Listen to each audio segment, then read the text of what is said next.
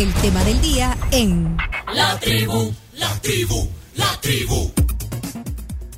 Hoy en el tema del día, invitadas especiales aquí. Mira, las dos son profesoras de Náhuatl. Aquí está con nosotros Idalia García, bienvenida a la tribu. Gracias. Y también Julia Ama, Adiós. Igual para usted. y también está con nosotros Jorge Lemus, él es lingüista especializado. Qué gusto también tenerte aquí en la tribu hoy. Gracias. Esto, eh, pues, es en el marco de la conmemoración del Día Nacional de la, de la Lengua Náhuatl. Eh, bien interesante, eh, esto fue un decreto de la Asamblea Legislativa, una iniciativa para, para, para reconocer el- los derechos propios de los pueblos indígenas Correcto. eh, y también preservar, eh, preservar eh, Mantener. la lengua. Así que muchas gracias a los tres por estar aquí. Eh, usted es originaria, eh, Juliana de Izalco. Ahí, y ahí vive. Ahí vivo, Ok, Y, da, en Izalco. y da clase también. de- Y doy clases. Eh, más que todo, veo las cunas náhuatl eh, en, en su parte pedagógica y metodológica, eh, haciendo diálogos con las Nansin para atender a los niños de 3, 4 y 5 años. Solo para no quedarme con la duda, ¿qué me dijo al principio cuando, cuando me saludó? ¿Qué me dijo? Adiós, gracias. Ah, Padiush, ok. Ok, Camila, eh, ella es Camila Peña, ella es nuestra alumna aventajada, ella va a tratar de aprender la mayor cantidad de palabras hoy. Su mamá le cantaba de chiquita una, una Canción que, iba, que iba así. No me la puedo bien, pero era como Cancalahuitu, Nahuitu, algo así. Cancalagüitu, Esa. nartutecu, tutecu, Esa. Nescucúa. Canción de cuna que le cantaba la mamá de Camila. Ella es la Carms, eh, Mucho Carmen, gusto, me Carmen, Carmen. en náhuatl, en náhuatl. en español. Él es Claudio, pero le decimos el chino. Ah. El chino. El chino. Eh, ahí atrás está Chomito, que- y yo soy Pencho. Y ella es Idalia García. Idalia está aquí con nosotros. Usted es originaria de Santo Domingo de Guzmán, Exactamente. departamento de Sonsonate. Así es. Me, me- me encantó ese lugar. eh, lo conocí hace unos Toda días. la gente que llega allí no se quiere venir y ya no salen de allí. Mírenme la seña. Ese es tu caso ahora. eh, Te, te enamoraste del lugar de Santo Domingo de Guzmán. Bienvenido también al Bueno, programa. Qué gusto tenerte aquí. Sí, sí, ya tengo, bueno, más de casi, casi 40 años de haber llegado por primera vez a Santo Domingo de Guzmán, siempre con el tema del náhuatl, cuando Mm. se decía que no había náhuatl en El Salvador. Sí. Entonces, eh, ya hace bastante tiempo, o sea, ya hay- algunas de ellas las conozco ya de, de décadas. Y bueno, ahí es, es un pueblo que hechiza, pero porque hay todavía, hay gente que, hay brujos todavía. No. Hay brujos. No, dice ahí, no. de- Así ahí- decía don En Catalino. Pero bueno, ¿Quién Izalco? Bueno, no, Izalco y Santo Domingo de Guzmán son dos lugares bien especiales para, para la preservación de, de esta lengua. eh, y bueno, me, me gustó ver los rótulos, por ejemplo, Ah, sí. los rótulos eh, cuando tú llegas, por ejemplo, al, al Parque Central, eh, ahí tenés los rótulos de, de- de varios lugares, de la iglesia, Tupán. Tiupan. Ah, perdón, es que, acuérdense, yo- mi acento es más allá del, del- del norte. Tiupan es la iglesia. Tiupan. Tiupan. Entonces, este rótulo ¿verdad? dice eh, Tiupan y, y- y- aparece también la, la traducción. El parque es Eh, Ta- ta- Custastechan, tal vez. Ta- Custastechan. Ta- Tacutextán. Ah, también. Parque. Que es la mitad del pueblo.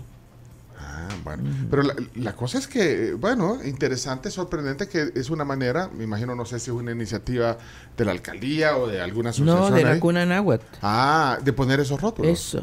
Para, para, para seguir, digamos, dándole presencia, preservar la lengua. Sí. Eh, vamos a entrar en materia. Eh, yo agradezco que esté aquí también a Jorge Lemos, porque, bueno, Jorge es un lingüista eh, especializado en la documentación, mantenimiento e- y también de revitalización de lenguas en peligro de extinción. Ese es, Sí, ¿A eso te dedicas? es. correcto. Y tienes un doctorado también de lingüística en la Universidad de Arizona, Sí. con una especialidad en fonología y antropología lingüística. O sea que es un apasionado. Bueno, aparte te ha formado académicamente. No, pues. Un apasionado por esto, la investigación y la preservación de las lenguas. Sí, claro, es, es un- un- un- un- un- es una pasión de, de vida, básicamente, de mucho tiempo. Y, y también eh, eh, en el tema náhuatl, aquí vamos a aprovechar de hacer un paréntesis para, para que nos saque la duda. Es que hoy en la mañana hemos estado dando vías, le voy a decir eh, aquí honestamente. Tenemos que ser sinceros. Tenemos que ser sinceros porque pues, Primero, ¿cómo, cómo se escribe? primero cómo se escribe. Ah, bueno. Ajá, Fíjate ahí- que, bueno, ahí hay que aclarar de que no es náhuatl con TL, ¿verdad? porque esas son las variantes mexicanas. Ah, Es el, el náhuatl. Se pronuncia así, al final, que la TL. Pero, pero, pero es un Eh, la error, es, un nueva- error es un error común o, es o- un error o- o una común. confusión. No, es un común. error común porque el, el, el náhuatl de nosotros solamente tiene T. O sea, la TL no existe en el náhuatl salvadoreño. De otra manera, cuando vos decís Cuscatlán, está, en realidad está mal dicho en náhuatl salvadoreño. Debería ser Cuscatán, porque la TL no existe. O cuando existe Atlacatl, digamos, tampoco existe Atlacatl, es Atagat. Atagat. Este, pero los eh, tlaxcaltecas y otros eh, mexicanos que venían con los españoles rebautizaron las ciudades y les pusieron otros nombres porque decían que los pipiles, que son los que hablan náhuatl, los pipiles del Salvador hablaban mal, hablaban náhuatl mal, y entonces ellos corrigieron eh, lo que decían y así le pusieron a Cuscatán, le pusieron Cuscatlán, ¿verdad? para hacerlo sonar más al náhuatl mexicano, pero en realidad es una lengua independiente, ¿verdad? una lengua diferente. Ok, eh, el ento- estadio Cuscat. Entonces, ¿cómo sería ahora? El estadio. Cuscatán. Cuscatán. Cuscatán. Cuscatán, si lo querés poner con en náhuatl salvadoreño Seamos es puristas. Cuscatán. Vaya, pero entonces es náhuatl. Eso, náhuatl. sí, sin la L. Sin la L. Y hay que tildarlo. eh, así, es náhuatl en español lo tildas en la A, en la A. náhuatl. Vaya, y, y además, bueno, entonces en el nombre ya, ya, ya está claro, pero te- también las palabras, eh, digamos, son, eh, los- son distintos también. Claro. Pero hay similitudes eh, en No, hay bastantes, similitudes, son lenguas eh, muy, muy cercanas, casi como español y portugués, ¿verdad? Más o menos en Pero, esa pero línea. también hay diferencias. Ah, muy sí, diferentes, pertenecen a la misma familia. Eh, el, el náhuatl nuestro, el salvadoreño, se separó del, del tronco náhuatl mexicano hacía más de 500 años a la llegada de los españoles. Entonces, durante todo ese tiempo evolucionó por su cuenta. Eh, eh, bueno, eh, eso un poquito en, en- en general. eh, el, el- el origen, eh, bueno, ahí está explicando un poco la similitud también ¿verdad? de los aztecas. Eh, pero yo, yo quería entrar un poco al tema de por qué se perdió, o sea, a qué se atribuye que se haya perdido el uso. Hoy en la mañana alguien decía en, en- en broma y en serio, dice, bueno, pero ¿y de qué nos sirve? Dice, yo, ¿de, de qué sirve el náhuatl? Aquí me hace una cara ahorita. No, yo, yo no. Doña Juliana me, se me queda viendo como, no, es que, es que lo que lo que quería poner aquí en el tapete, eh, doña Juliana, es que alguien dice, ¿de qué sirve preservar esto si, si la gente debe de aprender otro Que estudien mandarín, eh, inglés, decían unos. Vaya, mensajes. entonces a- a- aquí venimos con explicaciones. Sí. Bueno, el idioma nuestro, que es el natural, el propio que deberíamos de hablar, eh, se ha perdido por varias razones. Eh, primeramente, una de por discriminación de los pueblos indígenas, por la invisibilización que como pueblos hemos tenido, y no digamos como personas, una marginación extrema, con calificativos de que el indígena es el que no sabe nada. Entonces, a medida que hemos venido evolucionando, eh, esas palabras se mantienen y viene a nuestro pensamiento, ¿y por qué aprender el idioma si eso me discrimina? Esa sería una parte. Una, Y la otra parte es que la masacre de 1932 fue el tiro de gracia para que nuestro lenguaje, nuestra propia identidad, se vaya oscureciendo, ¿verdad? Y que eh, hace que la persona, eh, por miedo, ¿verdad? De no ser ejecutada, de no ser, este, bueno, señalada, mejor dijo, vino una autonegación de, del propio ser, ¿verdad? Por eso se pierde el náhuatl. Pero entonces había una, digamos, persecución, eh, eh, discriminación, como usted dice. Eh, entiendo que hasta les despojaron, les despojaban las, las tierras. Bueno, pero ya eso podríamos este, establecer como otra pregunta, ¿verdad? Recuerde que nuestros ancestros, antes de la llegada de los españoles, eran, éramos los dueños, ¿verdad? Al llegar los españoles, pues eh, el europeo, vamos a decir mejor, este, bueno, se, se apoderan de todos esos territorios y en esas partes que tuvimos de la invasión, de la conquista, de la colonización, son etapas que nuestros pueblos indígenas vivieron y que fueron despojados de sus tierras.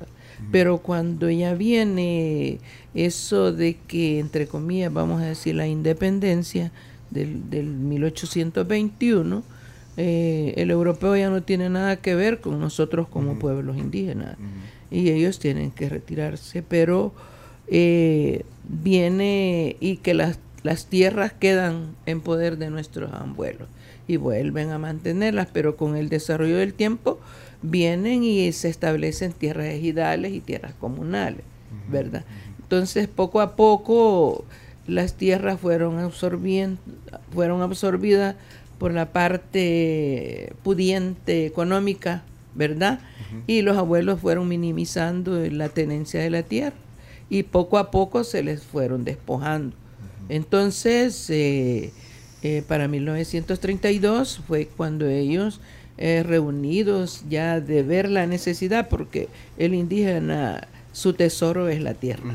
Entonces, allí es donde viene, por haber hecho ese, ese reclamo a, a, la, a la población económica bastante alta y por haber hecho ese reclamo de la tierra, que era un derecho que les pertenecía a nuestros abuelos, fue que fueron ejecutados.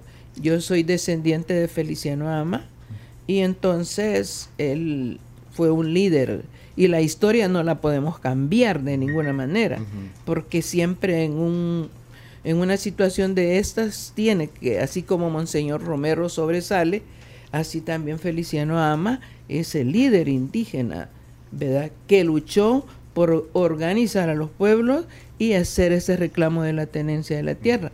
Por ese reclamo de la tenencia de la tierra se da la masacre, de 1932. Ahí, responde mi pregunta, entonces, eh, ese era el temor de Martínez, entonces, o sea, eh, el que estaban exigiendo esos derechos sobre las tierras. Y es que no podía usted reclamar derechos. ¿verdad? Y por ende, eh, minimizar también el, todo lo que tenía que ver con, con, la población, bueno, incluyendo la lengua. Sí. Bueno, Martínez en realidad lo que él, este, él los acusaba de comunistas, A, los, a los indígenas, decía que eran los rojos, y les decía los bolcheviques también, eran los, los, términos con los que se refería a los indígenas en esa época, porque estaba justificando, de hecho, después del golpe de Estado, justificando su presidencia. Y al luchar contra los comunistas, él se estaba congraciando con, con los Estados Unidos. Entonces, él necesitaba el reconocimiento de Estados Unidos de El Salvador como nación. Y eh, bueno, una de las formas de hacerlo era combatir a los comunistas. Entonces ellos, estos eran los bolcheviques, los rojos, y si ves los, periódicos de la época, vas a ver que esos son los, los, epítetos, digamos, que se utilizaban para describir a los, a los indígenas. Eran gente con machete que se levantó a defender sus tierras y estoy probablemente dentro de ellos había más de alguno que sí era comunista, ¿verdad? Pero, eh, pero bueno, esa era una, una de las justificaciones.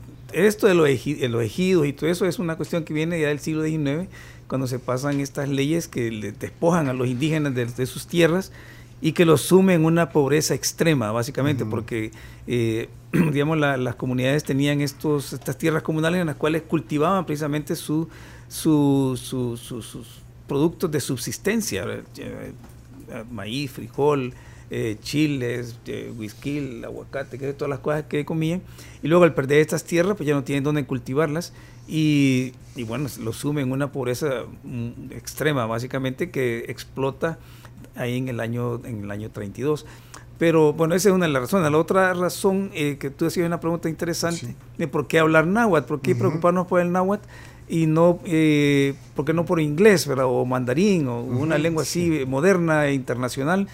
Bueno, precisamente porque eh, o sea, es bueno aprender inglés. O sea, esto que nosotros digamos que aprendemos náhuatl, no que sí que no hay que aprender inglés. Sí, ¿verdad? el inglés es una herramienta claro. importante. El mandarín ahora probablemente se convierte en una Sí, herramienta sí, sí. importante también. Pero el, eh, el náhuatl es una, es una lengua identitaria. Es una lengua que te, te identifica como miembro de una comunidad específica. Y, y el aprendizaje del náhuatl no es para todo el mundo, no es que todo El Salvador te va a aprender náhuatl, sino que lo importante es que las comunidades indígenas o sea, eh, reconstruyan básicamente su identidad como pueblo, eh, manteniendo su lengua, porque la lengua, eh, si te das cuenta vos, bueno, contás cuentos en tu lengua, eh, rezás en tu lengua, te peleas en tu lengua y tenés una, toda una historia, digamos, de tu vida que lo haces en tu lengua materna. Entonces, al despojarte de esa lengua y tener que adoptar otra lengua, también adoptas patrones culturales de la otra lengua y abandonas los originales. Entonces, mantener la lengua es como mantener eso. O sea, no es una lengua eh, que te va a generar eh, ingresos o que vas a viajar y que ya te vas a poder comunicar con cualquiera. No, ¿verdad? Sino una lengua que te va a identificar como, como salvadoreño, como pipil, como indígena, como de una comunidad eh, que sea así. Bueno, en el mundo, eh, El Salvador no es el único, es, una pequeña lengua ahorita que está muriendo, pero en el mundo están muriendo el 50% de las lenguas, o sea, van a desaparecer. Y estamos hablando de una cantidad enorme, son más de 7000 idiomas lo que se hablan en el mundo en la actualidad, y, y de esos, más o menos la mitad están en las condiciones no similares, pero unos más, otros menos que el, que el náhuatl pero están amenazados con extinguirse. Quiere decir que dentro de unos 100 años, de hecho los cálculos de la UNESCO son que al finales de este siglo, la mitad en realidad va a haber desaparecido ya como lengua hablada. Entonces es una crisis mundial. Es, es- es Es una grave. crisis mundial porque, bueno, imagínense, bueno, do- doña Idalia, usted, usted está en las escuelas, En las cunas. en las cunas, ¿cómo se llama? El, eh, es un proyecto de escuelas de náhuatl. Se llama la cuna náhuatl del Sabatino, doy yo. Y este, ahí doy niños eh, de edad de dos, de 7 años hasta 12. Esos niños están aprendiendo, hay como cuatro niñas que ya pueden. Ah, qué Sí. bueno. Voy a decir cabal el náhuatl. Yekpeina chikpiagan muchi, tugumpawan. No sabes qué te digo. No, yo no sé, yo sé, qué, qué bueno. Buenos días, tengan compañeros. Ah, Ah, bueno, es que, días, es que- es que no había dicho buenos días eh, Ajá. así oficialmente, Ay, doña lo, lo que dijimos esta mañana nosotros, ¿cómo era? Ya, bueno. Mejor no lo digamos. Mire, pero, ¿y estas niñas son de ahí, de, de, de Santo Domingo? sí, son Sí. de ahí, nativas de ahí.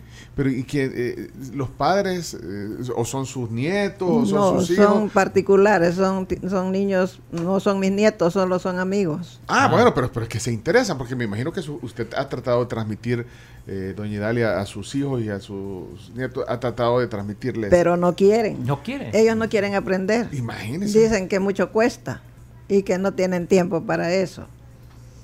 Pero, pero al oír que todos van para arriba aprendiendo, dicen que quieren aprender. Pero entonces esta- estas niñas que dicen que ya hablan bien, o sea, fueron quizás los papás que se interesaron en motivarlas, porque bueno, La- los mandaron de cuatro añitos, chiquititos. Y así se aprende más rápido. Así se aprende más rápido, porque hay señoras que enseñan en la semana todos los días. y la metodología de enseñanza, esa es como usted, usted eh, cómo lo hace. Si hay libro de textos o no. hay libros, cómo se apoya para la enseñanza, en cuánto tiempo más o menos se puede. Fíjese que yo no puedo leer, no puedo escribir, pero la señora que está conmigo, ella puede leer y escribir y ella va diciéndole a las criaturas qué es lo que quiere decir en, eh, cuando ya están escritos, ¿verdad? En la escritura. Entonces yo solo les hablo, pero ella es la que escribe y entonces los niños van aprendiendo. Pueden escribir también el náhuatl cuando ya los niños entienden, porque la tenemos una, ni- una niña que está haciendo un, un historial de ella. Lo va a decir ahora, no sé si ahora o qué día, pero que lo va a decir en la radio.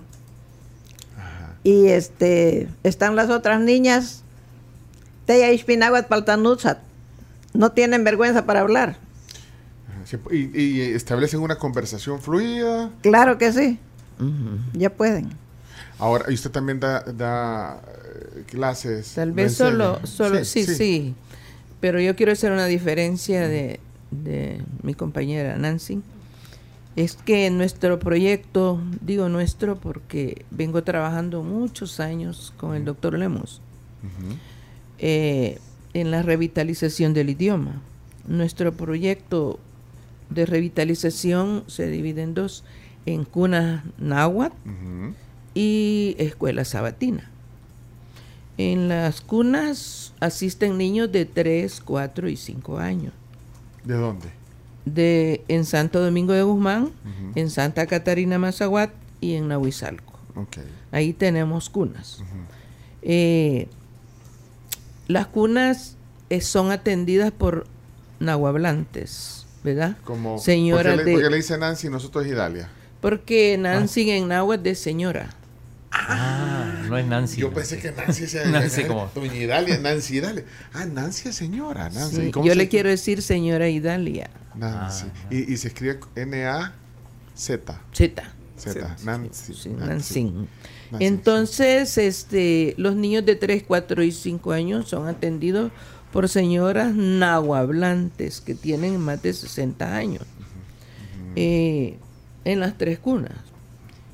Luego, este, la escuela sabatina es van niños, pero esos niños son los que han asistido a la cuna y ya están en, en una educación formal, en- en- un centro escolar.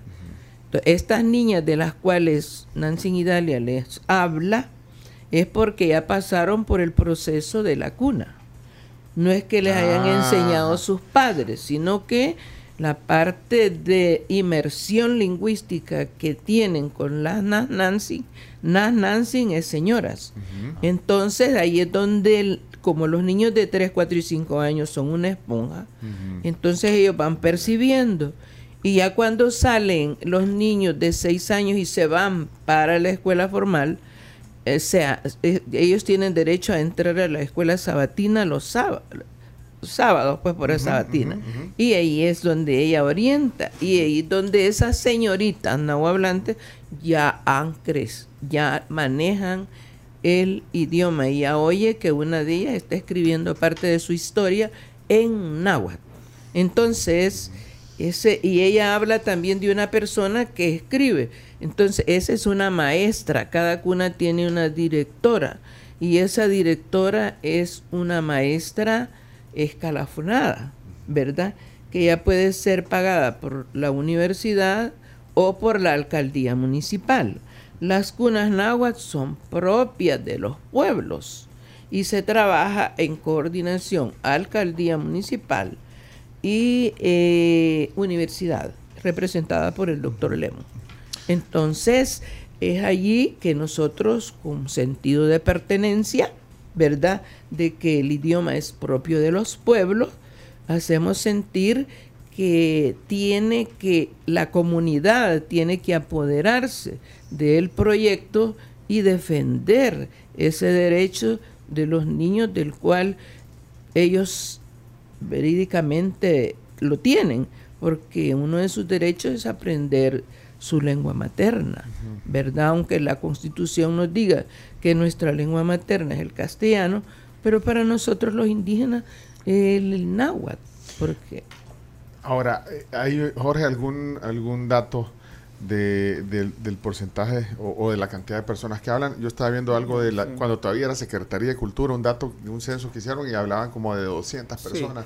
No sé si tú tenés Sí, ahí un dato, que, cuántas sí, personas. eh, bueno, precisamente la, la crisis de la que hablamos de las lenguas Sí, así amenazadas, sí, sí. El, el náhuatl está severamente amenazado, ¿no? porque el número de hablantes, es el, si el Ministerio de Cultura o la Secretaría de Cultura entonces hizo un pequeño censo eh, que ellos le dieron 200 hablantes, pero este número de 200 viene de, de los años 80 que todavía se hablaba de los 200, pero en la práctica en realidad en Santo Domingo, y Idalia nos puede confirmar, quizás no pasan de 70 los hablantes de la lengua. y, todo, y la mayoría eh, Son de las edades- arriba de 60 años, Sí. digamos. Entonces, por eso eso lo pone en crisis, en el sentido de que esta es la última generación de hablantes, ¿verdad? Y lo que nosotros hacemos con este proyecto de, de las cunas eh, que eh, de revitalización es que estamos formando una generación de relevo, o sea, pero con los niños. Pero entonces al final eh, eh, es menos de 200, ¿qué quieres decir? Entonces son como 70. Como ¿Qué?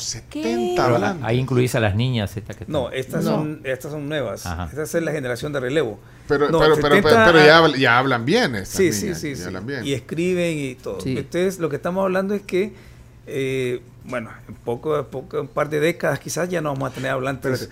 Pero ya no está el contexto del De la persecución. De, la persecución, de lo de Martínez que creía de que el, el comunismo se escondía eh, Ay, en los pero- pueblos indígenas. Vaya, pero esa persecución ya no está. Entonces, ya no, no debería haber un motivo para excluir, digamos, eh, la preservación o, o para excluir eh, en los planes de estudio o de alguna manera desde las autoridades de- del Ministerio Bueno, de no, Cultura lo, y impulsar no lo esto. es, no lo es. De hecho, de la ley ahora que hay, el, eh, se, se reconoció a la, la existencia de las lenguas originarias en El Salvador. No dice náhuatl así específicamente, pero se cambió cuando decía, bueno, la lengua oficial de El Salvador es el español, pues no dice el castellano, Ajá. no dice el español, no, que es el castellano. Y luego dice, bueno, también se reconocen las lenguas originarias, pero eh, la lengua oficial sigue siendo el español y la lengua originaria se reconoce, o sea, como dice, existen, como laissez-faire, laissez-passer, ahí están, ¿verdad? Pero eh, nada más. Entonces, lo que te quiero decir Sí. es que estas señoras eh, tienen ese conocimiento, ¿verdad? Todas ellas, las que trabajan en, la- en las cunas, que se lo están transmitiendo a estos niños pequeñitos, ¿verdad? Que esta, esa es la, la transmisión intergeneracional que se rompió en un momento en la historia. Allá por los años 60 se rompió totalmente esa, esa transmisión y ahora estos niños están recuperando el idioma y ellos son la esperanza, que ellos van a ser los que van a mantenerlo vivo porque son la generación de relevo. Y eso es lo que hacemos con las cunas náhuatl. Es un modelo de revitalización y que, que está funcionando y que la UNESCO lo reconoce y que ha sido, bueno, hay otros países que lo quieren que lo quieren aplicar también para revitalizar sus lenguas. Sí, pero es un problema, es un problema mundial. Bueno, de hecho, eh, por eso la UNESCO eh, in- in- instala este día. eh, de- cada 21 de febrero se, se conmemora, se celebra el Día Internacional de la Lengua Materna para, eh, pues sí, para hacer como una alerta, me imagino, dentro de los objetivos que tiene la UNESCO de- de- del Día Internacional de la Lengua Materna es precisamente que no pase esto, eh, un problema que está pasando en, en- en varios países. Entonces, eh, por eso te digo, entonces, que desde la perspectiva de ustedes, ¿qué, se, qué se está haciendo para impulsar o para, para preservar que no hayan solo 70 eh, hablantes ahorita y que... Bueno, eso es nuestro programa. Nuestro programa de las cunas atiende, bueno, a, los niños de las comunidades donde hay hablantes, porque, o sea, ¿qué te quiero decir? No es que queramos y- y- que la gente cree, bueno, que todo el mundo debe aprender en el sistema educativo y todo el pues mundo debe aprender, pero no, o sea, lo que si Bueno, para que- revitalizar una lengua lo que necesitas es que la gente la utilice en sus actividades cotidianas, así como ella vino y te saludó en náhuatl, Sí. pues esa- eso es lo que debe hacer la gente cotidianamente. Pero en O sea, un plan de estudios ni siquiera está como, como optativo, creo yo. No, un plan de no, estudios, no, bueno, porque no. yo no digo forzar a la gente, cada quien aprende el idioma que quiera, pero, pero no hay algo que, que diga, bueno, miren, ahí pueden ustedes... No, lo que debería de haber en realidad es eh, como un eje, ¿verdad? Un eje eh, Transversal. transversal, exactamente, y longitudinal probablemente, en, la, en los programas de estudio en los cuales eh, se haga hincapié en el sentido que sí existe esta lengua, que sí se habla todavía y que nuestra lengua última eh, nativa en El Salvador y que merece nuestra atención para protegerla, promoverla, etcétera y que bueno que eso hay, hay una conciencia generalizada de la población de los eh, niños cuando vayan a la escuela que cuando salgan ya bachilleres estén en la universidad tengan esa conciencia y que tal vez aprendan algunas cosas es decir Jack Peina y que si yo Nutuge me llamo tal cosa Padiush lo que aprendiste decir Sí, gracias adiós. y, y todo eso por lo menos eso que o sea que sea una lengua que se, se sepa que existe y que tiene una función al menos en las comunidades entonces en las comunidades nosotros queremos rescatarla porque es el único lugar donde ellos pueden un niño de la cuna de tres años, de cuatro años, cuando regresa a su, a su casa, encuentra una abuela o un abuelo que habla náhuatl. Entonces pueden interactuar en el idioma, entonces pueden utilizarlo, darle una función social. Es- y eso es lo que salva las lenguas. Eh, no, yo iba a preguntarte, Jorge, si, si tenés algún ejemplo positivo que haya ocurrido en otro lugar, por ejemplo el idioma guaraní, que, que no se ha perdido en Paraguay. Fíjate o- que yo ahorita que estás hablando de eso me metí a Wikipedia. Bueno, Ah, tampoco sí. es la Biblia, ¿verdad? Pero, o- o, ¿verdad? Pero ahí te encontrás. Y sabes que comparé cuando te metes a, Wikipedia, pones el país, El Salvador, dice capital, se gobierna, etcétera. Cuando dice idioma oficial, dice español. Ah. Y si me meto a Paraguay, que es lo que acabas de mencionar, Bochino, dice idioma oficial, castellano y guaraní. Ajá. Sí. Fíjate, podría decir, eh, en el caso nuestro, castellano y náhuatl. Náhuatl. No, No. ¿Por No. qué? ¿Cuál es la diferencia? porque no es un idioma que lo utilizas para, para digamos, para la- la- las cuestiones legales, Ajá. para lo, para el comercio. Ah, pero para- vos, vos has estado en Paraguay y hablan, Sí. eh, eh, hay gente que habla guaraní. Eh, mucha gente habla guaraní. eh, digo, no es el idioma oficial. no es, bueno, sí es idioma oficial, pero la gente habla español, pero entre ellos muchas veces hablan guaraní. Claro. Se ha preservado. Por eso digo, si, si hay algún ejemplo, además de ese Paraguay. Sí, no, mira, no, digamos, Paraguay es un caso especial porque Ah, hay, hay un caso de diglosia, se llama eso, o sea, donde hay dos idiomas y cada uno tiene una función diferente. O sea, unos se utilizan para una cosa, lo que vos decís, para el habla cotidiana probablemente lo hacen guaraní, pero para las cuestiones formales, para el comercio, para las cuestiones de relaciones internacionales ocupan el español o probablemente el inglés. Pero hay otros, hay otros casos, ¿no? Digamos, te voy a mencionar eh, en Nueva Zelanda estaba eh, una lengua que estaba al borde de la extinción, igual que el náhuatl, el maorí. Ah, el maurí. Y, y luego, bueno, comenzaron con señoras así como ella eh, a revitalizarlo, pero en, en nidos se llamaban. Eran nidos eh, lingüísticos y eran grupos de dos, tres niños que los dejaban con una abuela y haciendo todas las cosas cotidianas con la abuela. eh, los regañaba, los jugaba con ellos, les daba de comer, todo eso. En, su- en- en su Idalia. lengua. Doña Idalia, pues no quieren su- aprender. Vaya, pero en entonces- maorí. Entonces, Ajá. ahora, después de que tenemos, eso fue en los años 70, 80, que habían menos de 10.000 hablantes en, en toda la isla, ahora hay como medio millón. Y hay gente que ya la habla como su lengua materna y se convirtió luego en una lengua oficial Ah, también. pues entonces podría Sí. suceder. Ahorita tú pero que lo, si lo extendés de esa manera, Ajá, sí podría suceder. Pero si no, no tiene sentido, porque ¿quién lo va a hablar? Pero ese es el, eh, digamos, el anhelo que usted tuviera. Pues sí, pero no Ajá. podríamos decir que El Salvador es solo náhuatl porque No, pero- tenemos el potón que están luchando, el pis. ¿Cómo estamos con el potó y con el pispi? ¿Peores o- como nosotros somos náhuatl Ajá. pipil, pues y solo nuestro límite es el río Lempa. Del río Lempa para el otro lado ya eh, están nuestros hermanos lencas. Pero ellos tienen Esas lenguas ¿Más ya- hablantes o Pero menos? No, esos, son ellos lenguas luchan, muertas, son lenguas ¿verdad? muertas. Y esa, ah, los, le- lencas era, eh, no, eh, era otro. Es- eh, Otra lengua. Pertenecen a otra familia. O sea, nosotros- o sea, la- los idiomas pertenecen a familias, familias lingüísticas. Y la familia nuestra es la yuto-azteca, la, la del pipil, pero la del enca es otra. ¿verdad? Y la de los, los este, cacaoperas es, es otra, Es otra. otra familia. Entonces ahí están los misumalpas, son chipchas, son... Pero se parece, pero se entendían. bo. no, no se entendían. No, no, no. eran no, O sea, estando familias cerca, completamente diferentes. Nada que ver. O sea, estando tan cerca y no se lograban Y que mira, y que hay, Ah.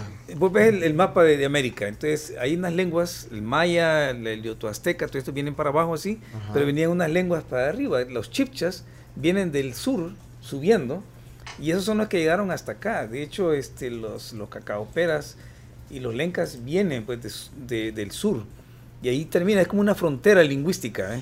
donde ellos venían Ah. escalando, ellos venían subiendo en el continente, mientras estos de acá iban bajando, los yutaztecas y los mayas. Entonces, en- digamos, en nuestra región, en nuestro territorio, ¿tenés el dato de cuántas lenguas había? Eh, Había, la- la- la- originalmente habían alrededor de ocho idiomas diferentes, ¿verdad? de los cuales solamente sobrevive uno, que es el náhuatl. Ah. Y luego el lenca, el, el cacaopera y el potón es el mismo que el lenca.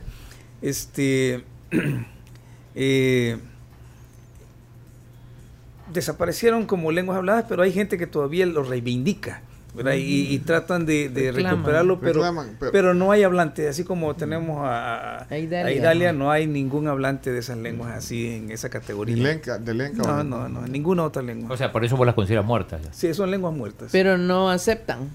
Ajá. Ay, pero ¿dónde está el que habla, pues? Pues sí, eso es lo, lo que decimos. no, mira, en ¿no? Honduras los lencas son muy poderosos, eh, la- la- la- Ah. pero no hay hablantes. O sea, en Honduras que hay una población grande que, que se, se identifica como, como lencas y no hay este, ningún hablante. Ahí han buscado as- casi con lupa a un hablante, ¿verdad? En Honduras y no lo han encontrado. Pero entonces Náhuatl él es una región específica que entonces después del EMPA ya no les gustaría No. que llegaran a invadirles. Este, Bueno, tenía- llegaba hasta Nicaragua. Los pipil Nicaragua eh, eran nahuas también, ¿verdad? Eh, pero esos desaparecieron ya hace mucho más tiempo. Aquí Ahora- en Cacaopera estaba don este el Maya, se me ha ido el Miguel. nombre, Miguel Amaya. Él siempre luchaba y luchaba y reclamaba. Y le llegaban los universitarios, ¿verdad? A hacer investigaciones. Y le decían, Tata, háblenos en náhuatl. Y él les contestaba, náhuatl las de tu nana. Porque él, eh, como es de Lenca, ¿verdad? se autodeterminaba Lenca o cacao, de cacaopera o cacahuira, ¿no? Entonces, pero esa era la respuesta. Entonces, eh, él le daba como un sentido de pertenencia a ese idioma, ¿verdad?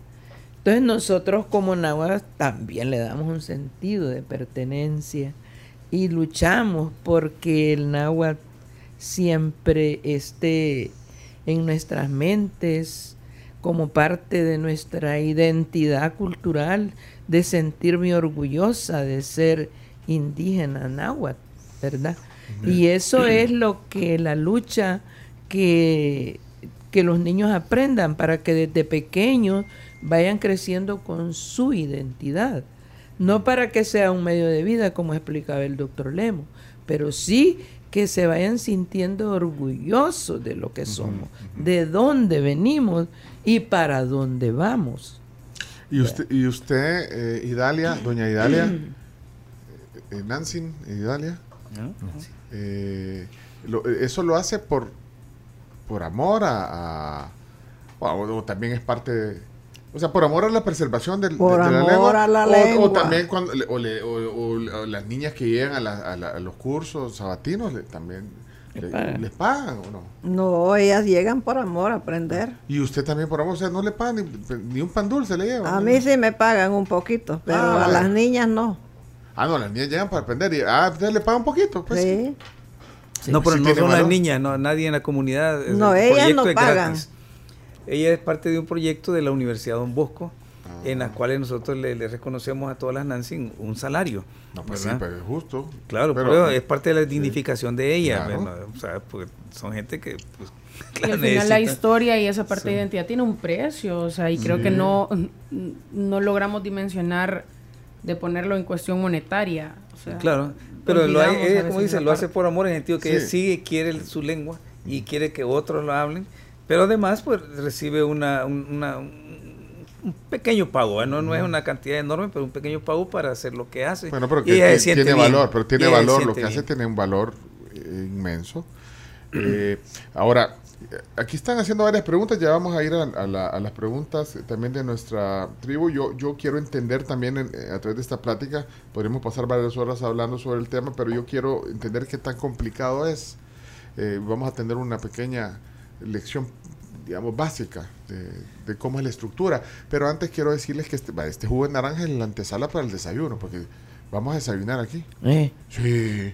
De, de la, de la pampa. No, pues, eh, pero es que no hay desayunado. ¿Ah? Y Gracias. si no, pues es- nos Adiós. echamos. el- te- te- no, te, lo que pasa es que nosotros desayunamos aquí como a las nueve, ya tarde. Así que eh, este jugo de naranja para a- avanzar Es eso. Pero es complicado o no es complicado. ¿Tú, tú aprendiste ya? Sí, es más o menos. ¿Está- sí, estás sí. en, qué- en qué nivel estás? Mira, yo no, no te puedo decir que clasificar en nivel, porque mi trabajo es más bien como lingüista, yo analizo el idioma y escribo Ah. gramáticas, textos, etcétera, de la lengua, pero como hablantes aquí las tenemos a ellas. Vaya, entonces yo solo quiero para Y si entender. sabes de la estructura, me preguntas, yo te digo la estructura. pero yo les quiero, eso es lo que quiero descubrir hoy, eh, también que tan complicado. Yo quisiera que tuvieran una conversación ahorita, breve, antes de, de- de servir el desayuno, una conversación breve entre ustedes dos, eh, sobre lo que hicieron ayer, por ejemplo, y, y de ahí dicen, bueno, ¿y, qué- y si- y cómo, la- dos y- frasecitas. y o cómo le están pasando? No sé, una, ¿se puede una conversación? Sáquel- Yekpeina, sáquel- Nancy. Y peina, ¿Quién utuga? Najanutuga y Nancy y Dalias, Nusuntuga y García. Ah, Guantaja, Ah, Nemi Yek. ¿Y, quién tiene mi? Nine Miyek, Mm, Eje, Guantaja, Susuyek. Susulyek, Yan Mutuga y Tel. Ah, Najanutuga y Juliana. Nusuntuga y Ama. Ama. Y, Traducís, Jorge. Ajá. Bueno, se presentaron, ¿cómo te llamas? ¿cómo has estado? Bueno, buenas tardes, mi, mi nombre es tal, mi apellido es tal. O sea, Nu- Nutugay me llamo, Nutsuntugay es Apellido. mi apellido. Son palabras, Nutugay es mi, mi nombre. Y Pero las palabras- y las palabras que no estaban, digamos, ¿cómo, la- la- cómo las a- a- a- a- agregan, digamos, al... Un ejemplo. al- ajá, por ejemplo, Por ejemplo, el, este. El celular, por ejemplo, el teléfono. por. De Tanutzali es Huesca. Ajá. Ah, esa es la- una marca de, de coreana, no me entiendo. ¿Y quién, pero quién agrega esa palabra? O sea, es- eh, ahí lo que me acaba de decir usted, doña, eso es eh, celular en... ¿Con qué hablamos lejos?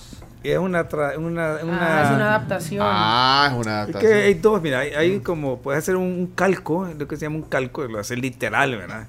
Digamos, hay muchos que dicen, por ejemplo, mesa, y no hay una palabra para mesa, entonces le ponen una H al final, mesa, Ah. mesa, porque en náhuatl se ocupa eso también, es como un nominal- nominalizador, pero en otras ocasiones eh, se construye la palabra, digamos un celular, entonces, es de hablar, y Huesca, lejos. Ajá, Eh, entonces, es una cosa para un- hablar de lejos, ¿no? un aparato Ajá. para hablar de lejos. El volado para hablar de lejos. Termina es- siendo como una palabra compuesta al final. Es una palabra Ajá. compuesta que describe en qué consiste el, el aparato. Y es así- como esto, los anteojos. Ajá, los anteojos. ¿no? Dicen ellos, uxeyu ish.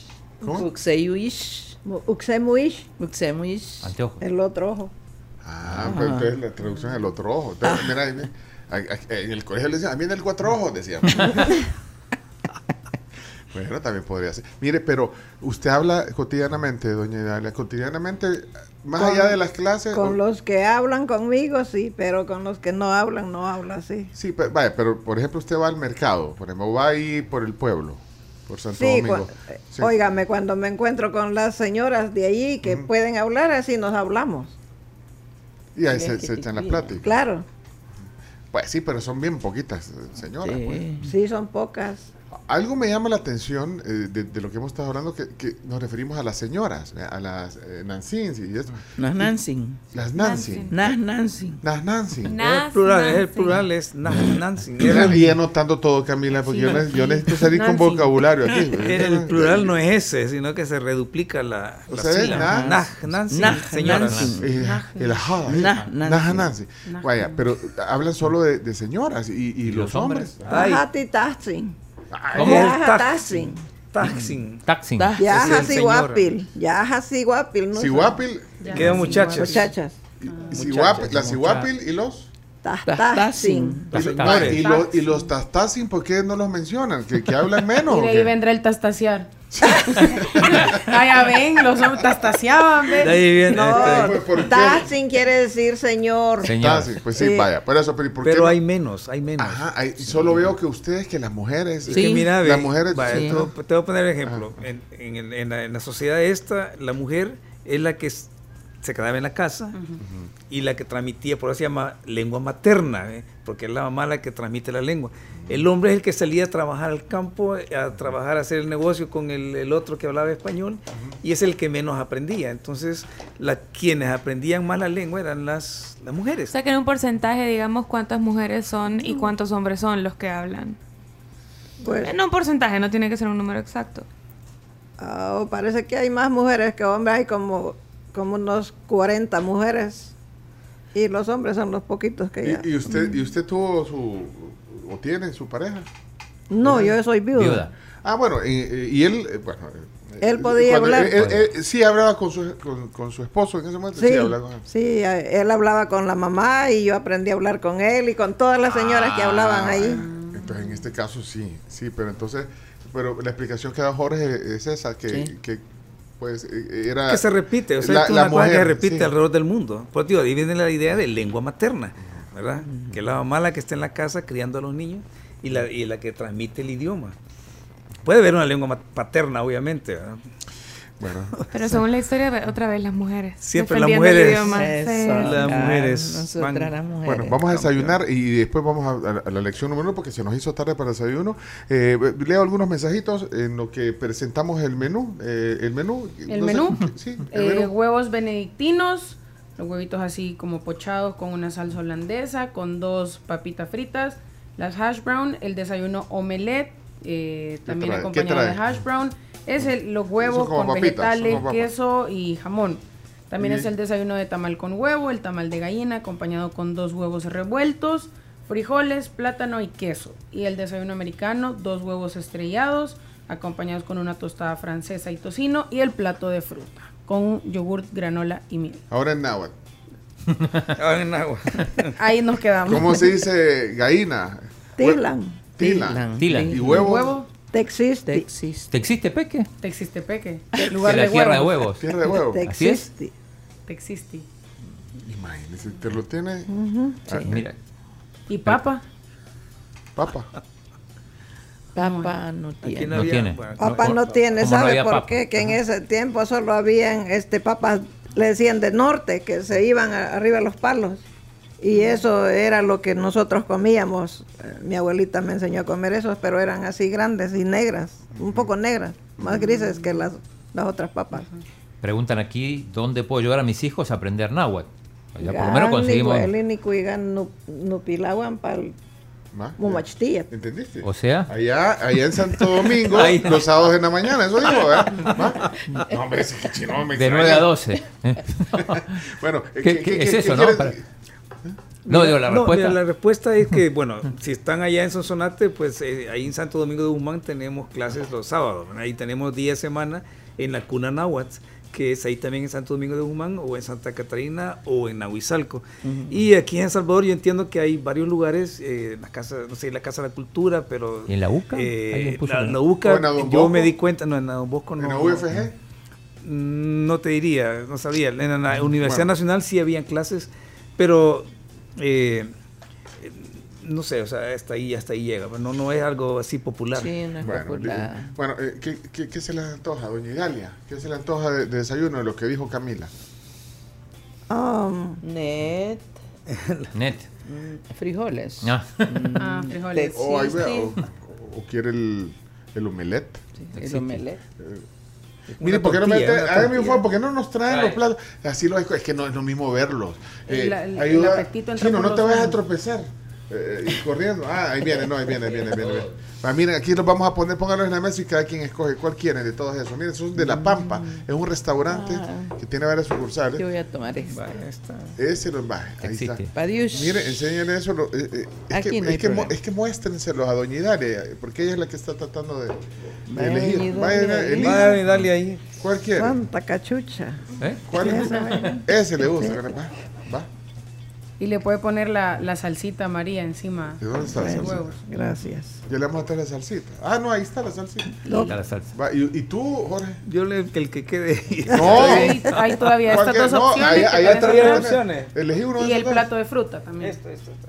Va, buen provecho. Todos son de La Gracias. Pampa. Miren que eh, aquí les voy a mostrar en esta cámara. Oh, ese es el omelette. Sí. Está bueno, vea, suculento se ve, ¿verdad? Ah, sí. Ahí está, el suculento, ahí está. Esos son los huevos, ¿cuáles eran? Los pochados, son esos, vea. Y ahí está. Todas de La Pampa, muchas gracias. Ahí está el pancito. Vamos a ir a la pausa, vamos a regresar enseguida. Y, y no- nos va a dar unas clases para que nuestra alumna avan- eh, aventajada, la, la Camila, Ca- Camila, eh, Camila, Sam. eh, ¿cómo era? Nancy, Nancy. No, no, no. Nancy. Eso es, Sí, guapil, sí, guapil. Siguapil, ella es Siguapil. Siguapil. Yaja Siguapil. Ella es.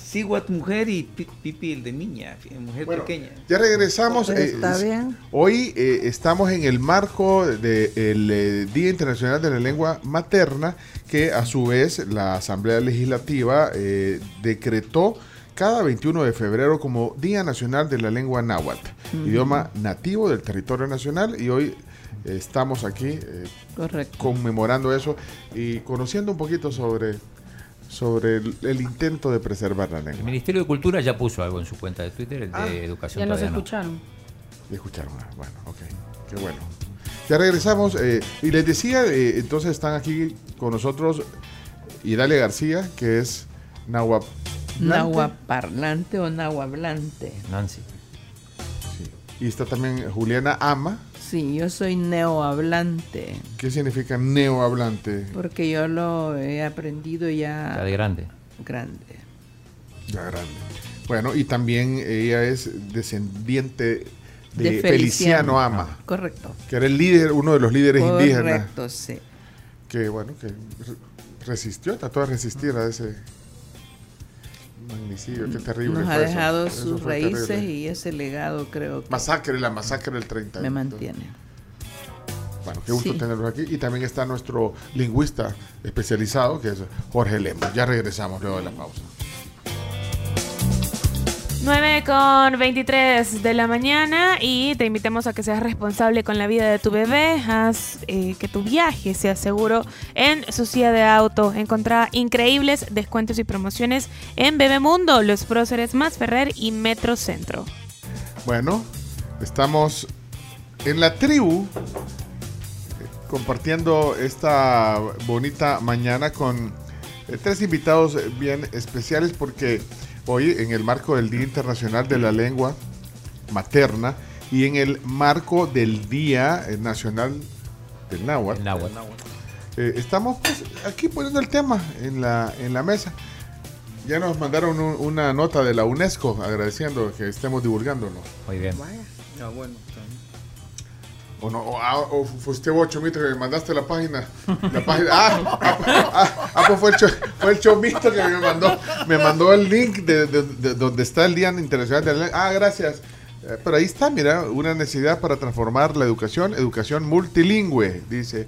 En todo el mundo el 40% del, eh, 40% de la población no tiene acceso a una educación en una lengua que hable o entienda. No obstante, se está avanzando en la educación multilingüe gracias tanto a una mayor concienciación sobre su importancia, sobre todo los primeros años de escolaridad, como un mayor compromiso en su desarrollo en la vida. Bueno, ahí estoy leyendo todo lo que dice la UNESCO en el marco de este día. Están con nosotros, decíamos, un lingüista que ha tenido la buena onda de, de- de estar aquí con nosotros, el lingüista especializado, Jorge Lemos, es catedrático y ya decía, tiene un doctorado en lingüística y está trabajando para preservar también, ayudar a, preser- a preservar la lengua. Y Idalia García, doña Idalia, es profesora, es hablante. Sí. eh, Náhuatl. Sí, o sea que usted eh, eh, lo primero que escuchó, empezó a hablar fue náhuatl o, o- o- o en su casa cuando... cuando- Mis ¿Con padres hablaban eso. Cuando me casé, mi esposo hablaba con la mamá. O y sea todas las, las señoras del pueblo hablaban así. Entonces, si no hubiera aprendido es porque no quiero. sí. Mucha gente hay que ha, ha oído y ha vivido y no quiso aprender, así viven. Bueno, y también está Juliana Ama, que también...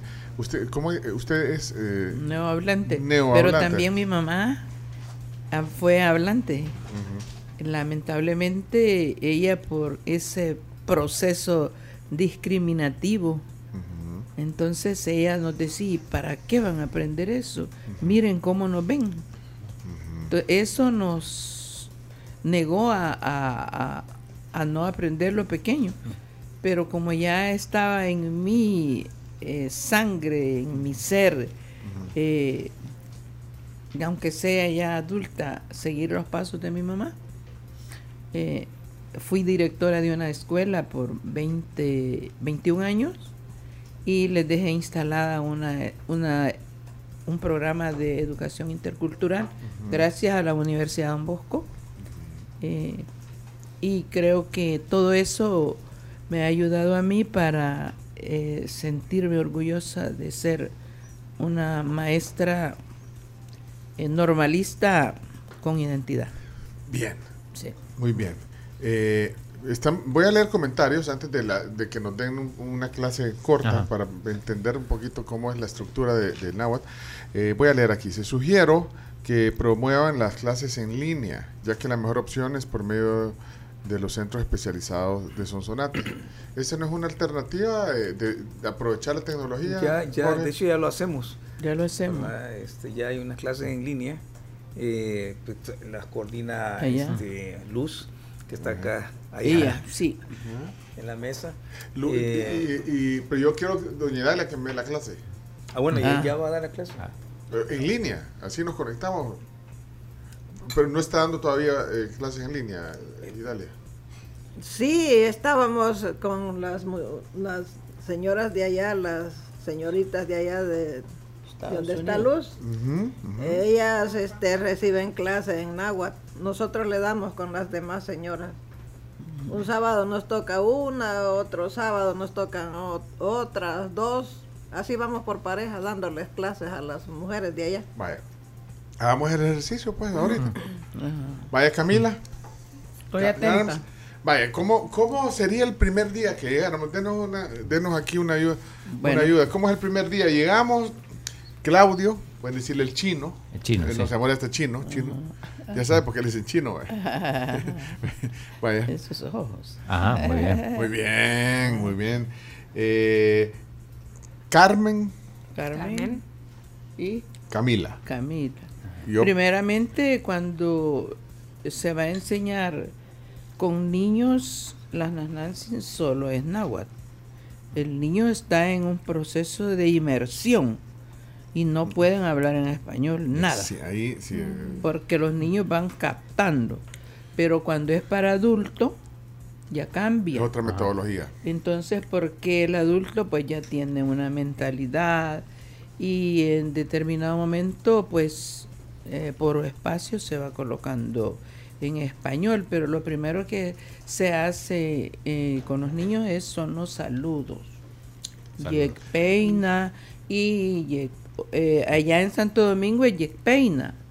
Ve ahí peina es temprano y yek es bien.